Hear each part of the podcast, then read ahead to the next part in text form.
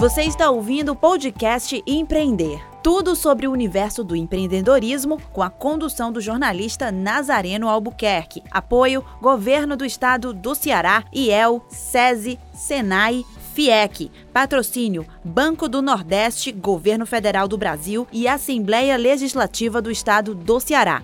Correalização Sebrae. Realização Fundação Demócrito Rocha.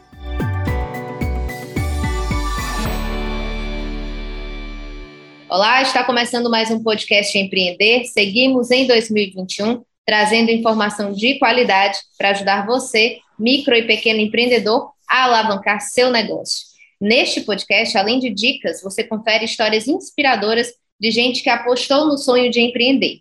Para ter acesso a todo o conteúdo do projeto, é só acessar movimentoempreender.com. Bom, todo empreendedor gosta de ouvir histórias inspiradoras sobre negócios que estão dando certo. Afinal, dicas são sempre bem-vindas, seja para ajudar quem está precisando tirar sua ideia de negócio do papel ou para aplicá-las e dar um up no seu negócio. Neste episódio, a gente conversa com a empreendedora mineira Carla Santos, dona da Cá com Fé, padaria artesanal afetiva, que fica em São Paulo. Seja muito bem-vinda, Carla, ao podcast Empreender. Obrigada, Camila. Foi muito legal ser convidada para falar com vocês. Eu tenho uma história que eu acho que é bacana, assim. Eu acho que dá para. Eu acho não, eu tenho certeza que dá para inspirar aí bastante empreendedores. Foi uma, uma, Foram três anos aí de caminhada, mas bastante aprendizado.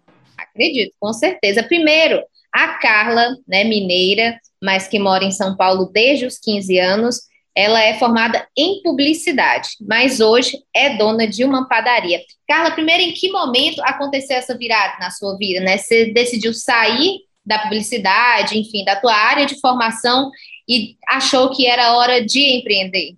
Então, eu trabalhei bastante tempo em publicidade, então passei por várias agências e eu era diretora de produção. Então, eu não tinha muito horário, trabalhava bastante e, ao mesmo tempo, é, teve um momento em que a, minha, a última agência que eu trabalhei, ela foi vendida por uma, por uma multinacional, né? E aí é, eu comecei a ficar insatisfeita com algumas formas de condução da agência. E eu entendi que eu queria fazer alguma coisa que tivesse mais a ver com o que eu acredito na vida, né? Por exemplo, eu, eu vendia coisas na publicidade que eu não acredito, que eu não consumo, então eu vi que não fazia sentido, porque eu tinha que trabalhar alguma coisa que tivesse a ver com o que eu acredito mesmo, com a minha vida, com o meu modo de viver e de ser, né?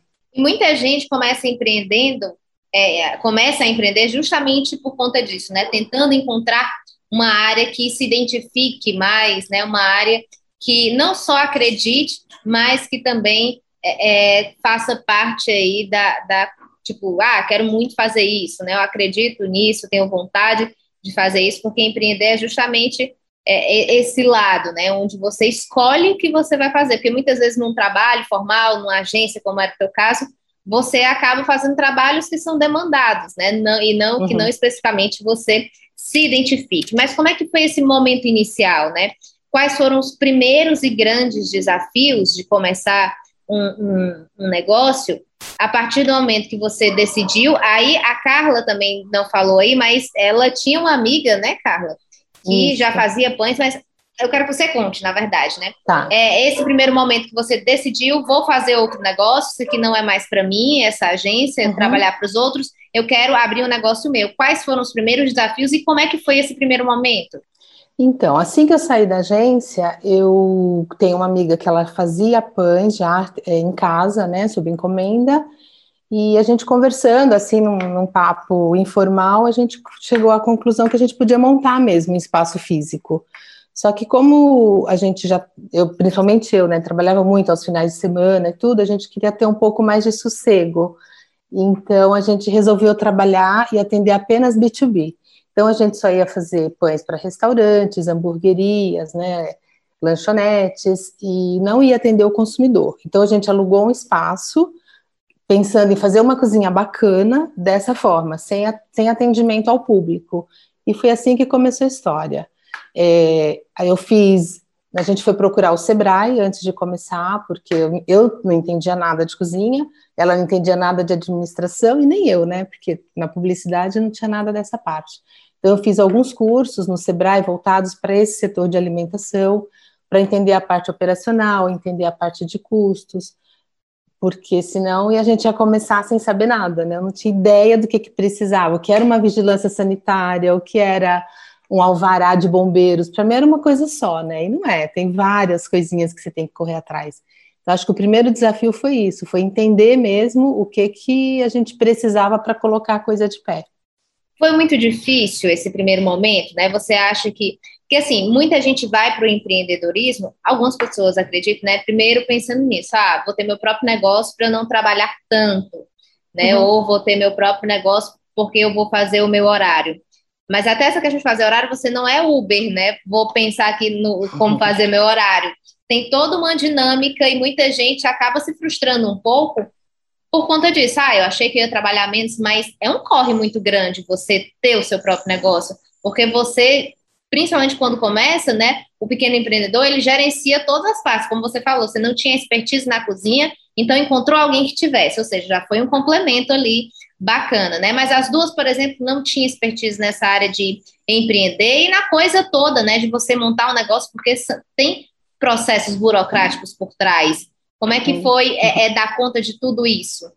Então, é, para mim foi muito gostoso. Não foi, não foi, apesar de ter toda essa história que você falou. É claro que essa história de que eu não ia trabalhar os finais de semana durou muito pouco. É, logo eu comecei a trabalhar os finais de semana, sim. Mas não foi cansativo. Eu, eu tinha muita vontade da, que fizesse que a coisa desse certo, sabe? Eu nunca desisti. É, eu corri atrás de tudo que, que era necessário.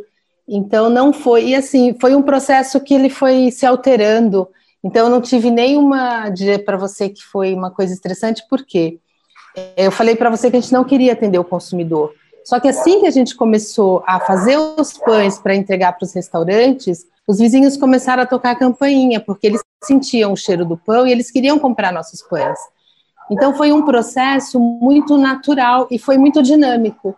Então, assim, em quatro meses que a gente estava em funcionamento, a gente falou, então, a gente vai ter que abrir a porta para o consumidor nem que seja durante três horas por dia, para ir fazer alguns pães para as pessoas levarem para casa. Então, isso logo começou a acontecer, sabe? É, a gente montou uma lojinha pequena, porque, como eu te disse, como a gente não ia abrir para o consumidor, a gente não procurou uma casa que tivesse é, acesso para o consumidor. Então, a gente abriu uma portinha em que os consumidores podiam retirar os pães ali, sei lá, acho que era das três às sete da noite no início, sabe? No esquema to go, né? É, só to go, porque eu não tinha nem espaço, né? E, e aí foi. Então, eu não desanimei em nenhum momento, muito pelo contrário, porque eu comecei a ver outras perspectivas, eu comecei a ver que a gente podia ter outros, outras portas aí se abrindo, né? Como disse uma vez, foi um crescimento, né? é, foi um crescimento natural, né? Assim como a gente trabalha com fermentação natural, o nosso crescimento também foi natural. Não foi, foi não vou dizer para você que ele não foi planejado. É, para dar os passos eu planejava, mas é, para entrar em cada etapa é que não foi planejado. Por exemplo, não, a gente não planejou vender para o consumidor, mas quando o consumidor, quando a gente viu que a gente teria essa demanda, a gente planejou para poder fazer esse segmento também, né? Então foi bom. Eu não, em nenhum momento eu desanimei, em nenhum momento. Claro, eu tive outros problemas para frente que depois eu vou te contar, que me fizeram sim quase desistir, mas não foi nesse momento. Nesse momento estava tudo ok, vamos que vamos, que vai dar tudo certo. A publicidade, né, que é a tua área de formação, te ajudou, né, nesse, nesse, no empreendedorismo? Me ajudou no sentido que eu gosto de me comunicar, né? Então essa coisa da de, de eu tenho uma relação muito boa com os clientes, com os fornecedores. É, então, acho que me ajudou pelo, pelo meu lado comunicação. Eu não sei se o lado da publicidade. Claro que eu conheço muita gente, por eu estar na publicidade, eu conheço muitas pessoas.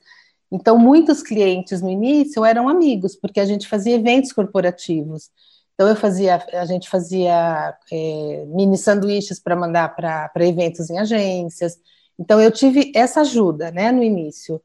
Mas a parte da propaganda em si, do, da publicidade em si, para a agência, acho que não. Acho que a coisa foi mais orgânica mesmo, sabe? Padaria artesanal afetiva, Carla, o que, que significa? Então, na verdade, esse nome, é, é, eu mudei a marca em agosto do ano passado, tá? Porque toda essa história, essa minha sócia, ela não está mais comigo. Ela saiu em agosto do ano passado. Então, eu me vi no meio da pandemia, né, sem a pessoa da cozinha, e eu tinha que fazer a coisa caminhar. E, eu, e assim, para mim, a coisa da, da afetividade é uma coisa muito bacana, porque os clientes, eles tornam-se amigos ali na padaria. Eles gostam de ir, eles gostam de conversar, eles gostam de, de falar da vida, eles gostam de ouvir. Então, eu acho que essa coisa da afetividade, para mim, é uma marca muito importante, porque é o que eu quero, é o que eu quero hoje passar para os clientes, é o que eu quero passar para os funcionários, para a equipe, é o que eu peço para eles também passarem, porque é muito bacana isso, sabe? A coisa de, de você tratar as pessoas.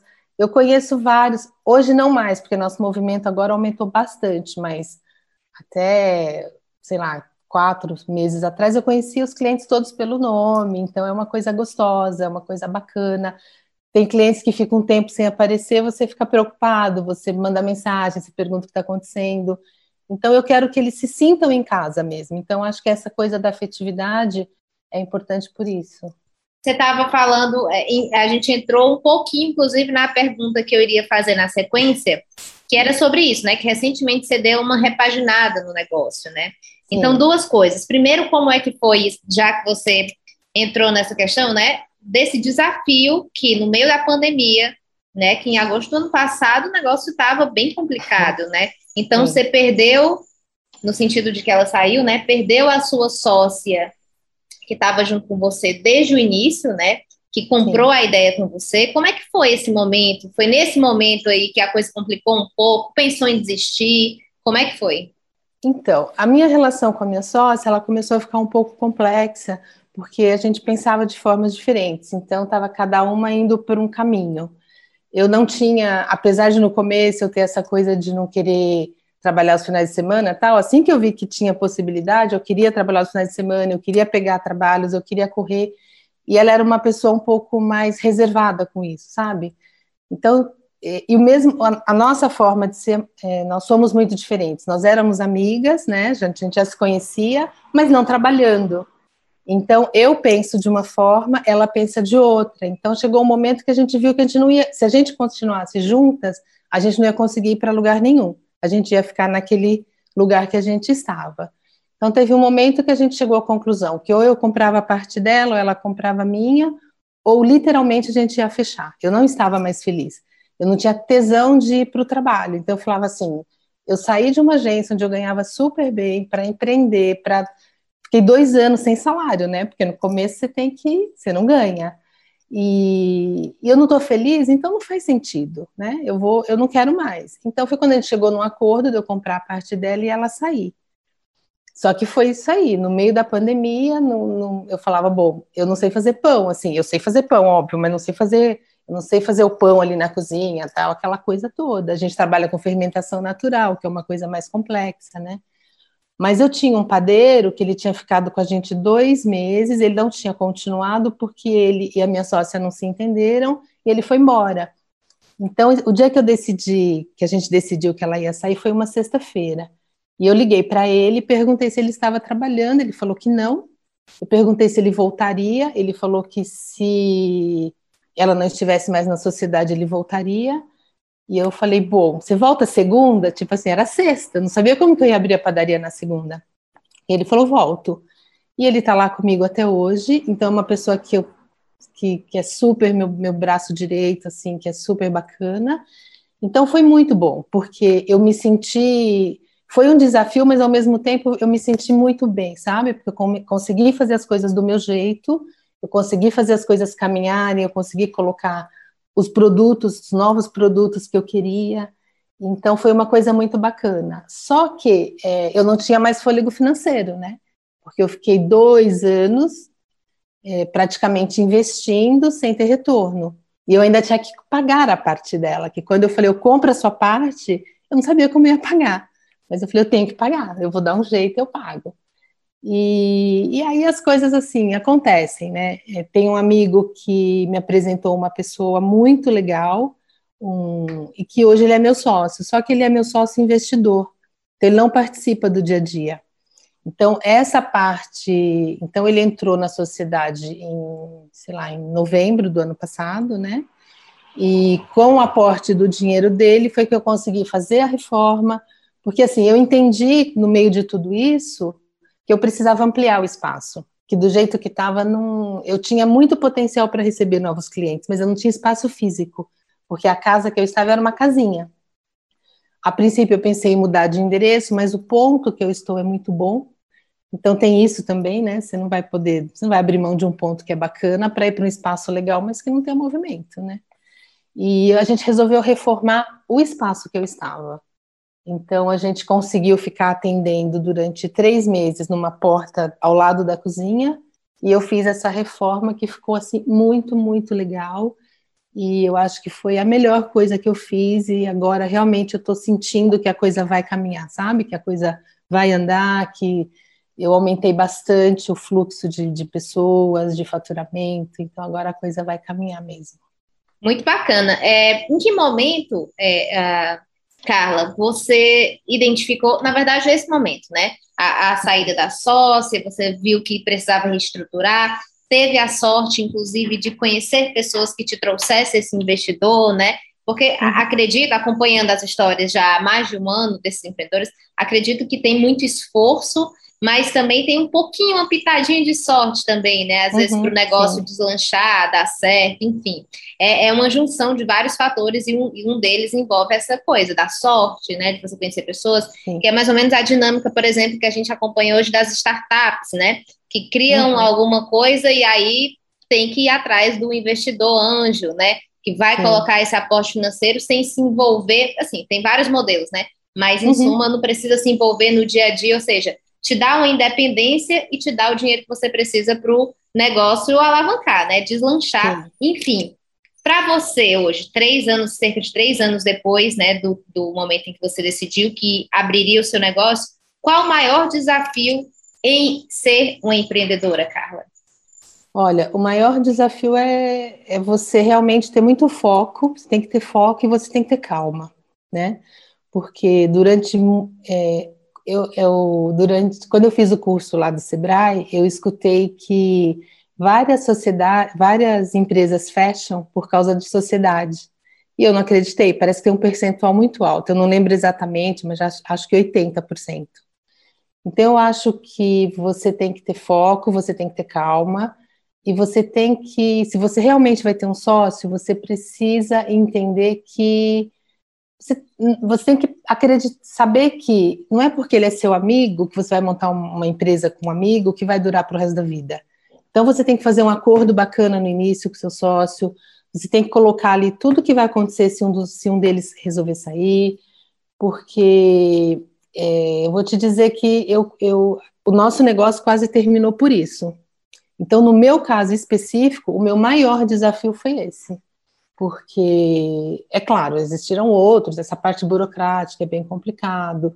Isso que eu te falei que, putz, você tira o alvará do bombeiro, aí você acha que está tá tudo ok. Não, você tem que ter o alvará da vigilância sanitária também. Fala, nossa, mas isso eu não sabia.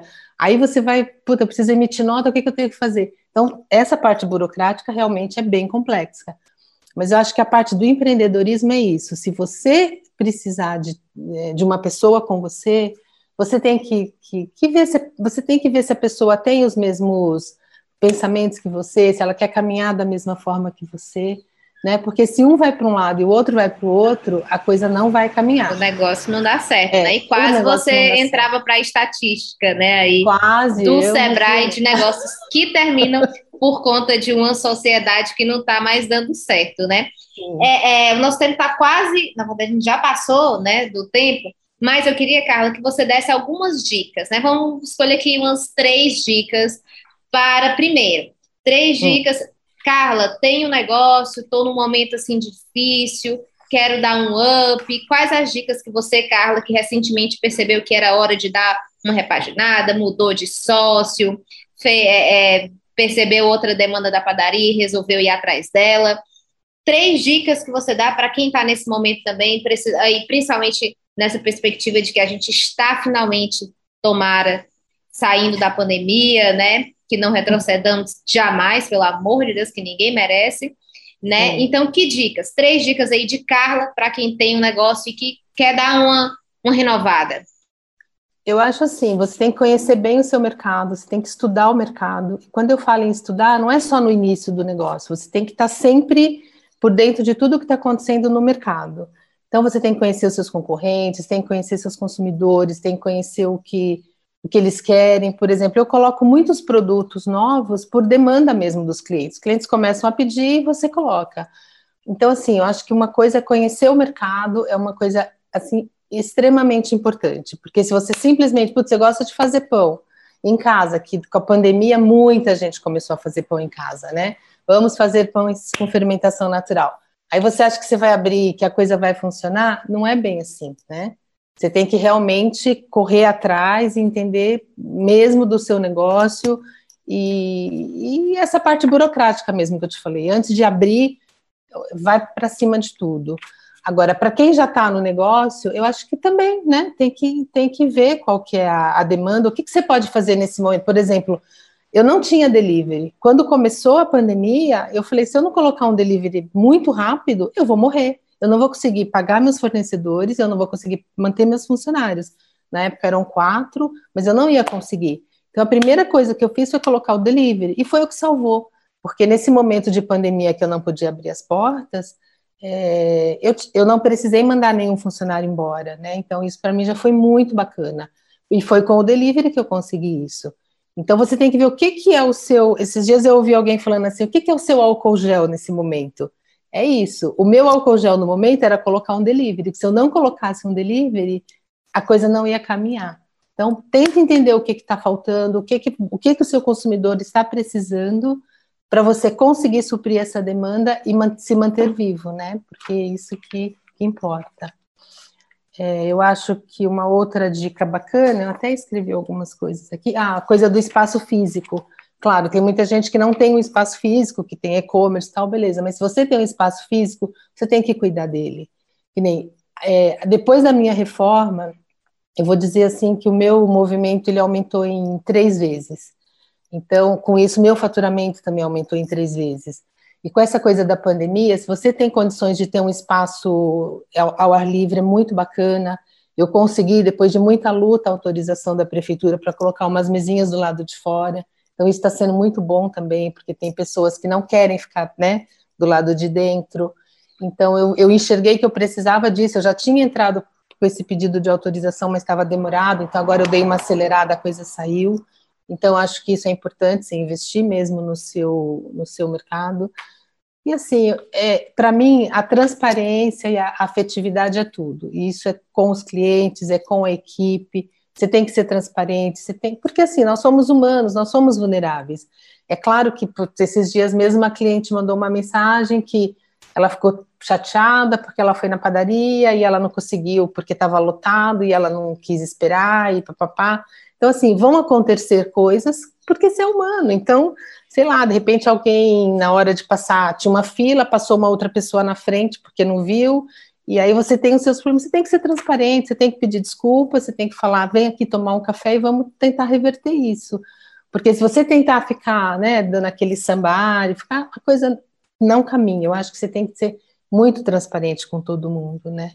E eu acho que uma coisa muito importante, você tem que ter um fôlego financeiro principalmente é, quando você abre e quando você está também é, já em operação.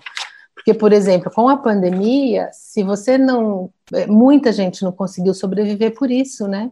Porque as pessoas não tinham fôlego financeiro, elas viviam do, do dia a dia mesmo, então elas não conseguiram chegar até aqui. Porque, de verdade, eu acho que quem chegou até aqui vai conseguir e vai adiante, porque agora é um momento que com essa coisa da vacina, né, da segunda dose, as pessoas estão voltando. Eu estou sentindo que o público tá, tá, tá muita gente está vindo tomar café. E é muito legal porque eu vejo as pessoas se reencontrando mesmo, sabe? Às vezes você vê famílias assim que você, que, você vê que elas não se viam há muito tempo e que elas estão se reencontrando ali. Isso é muito legal. Eu acho que quem conseguiu sobreviver até aqui vai conseguir. Mas você tem que ter um fôlego financeiro para isso, porque senão você não consegue. Até porque imprevistos vão sempre acontecer, né? Pode não ser a é. pandemia, tomara que não seja a pandemia e nem algo parecido tão cedo, pelo menos daqui a mais de séculos, né? Uhum. Mas tem, existem outros imprevistos que acontecem. Se você realmente não tiver esse capital aí, nesse fôlego financeiro, como você falou, fica realmente complicado. Mas então que a gente, o que eu desejo é vida longa aos pequenos negócios, né? Que eles vão crescendo cada vez mais e depois consigam, enfim, consigam não, né? Mantenham-se no mercado, que seja um negócio promissor e tudo e tal. Carla, adorei conhecer tua história, né? Quando foi em São Paulo, vou conhecer a sua Cá com Fé, com certeza, porque eu já uhum. gostei da ideia do café afetivo. É, recentemente a gente fez, inclusive, um episódio que a gente teve que dividir em dois episódios, um episódio de podcast, a gente teve que dividir em dois, que era sobre justamente isso, o segmento das padarias artesanais, a questão do pão de fermentação natural. Você que está nos ouvindo pode procurar aí nos podcasts, que o episódio foi muito legal, que esse boom também chegou aqui no, no Ceará, né? E a gente falou sobre isso, que ele está no Brasil inteiro, né? A questão das padarias artesanais e esse retorno ao pão, aspas, original, né? Enfim, uhum. sem os aditivos. E eu amo, a gente só, só come pão de, de, fermentação natural, porque depois que você come, você não quer mais saber de outro pão. Sim. Né, é o pão de verdade, né? É o, o pão, pão, de verdade. De verdade. Que é água e farinha, né? Água, farinha e um salzinho, né, para é. dar o, o tchan, mas é uma é. delícia. Carla, adorei te conhecer. Vida longa a cá com fé. Né? Obrigada. E muitíssimo obrigada por compartilhar aqui tua história com a gente. Obrigada também. E vou esperar mesmo quando você vier em São Paulo. Não sei se você olhou aí a nossa página no Instagram. E lá tem endereço, tudo, mas aí você tem meu contato. Quando você vier, eu quero mesmo que você venha nos conhecer, tá bom? Irei demais. Arroba Cá com Fé, né? Isso, isso mesmo. Arroba Cá com Fé. Muitíssimo obrigada, Carla. Lembrando que o Movimento Empreender tem muito mais conteúdo para você. Basta acessar movimentoempreender.com e nos acompanhe por lá. Por lá é possível você também se inscrever no nosso novo curso gratuito, Transformação Digital para Micro e Pequenas Empresas. O curso está imperdível, é gratuito, tem certificado pela Universidade Federal do Ceará e você pode fazer onde você estiver, no momento que você puder, porque ele é em formato de ensino à distância. Não perca esta oportunidade e se inscreva. Acesse movimentoempreender.com e saiba mais que tem todas as informações lá no nosso site. Obrigada e até o próximo episódio. Tchau! Tchau, tchau.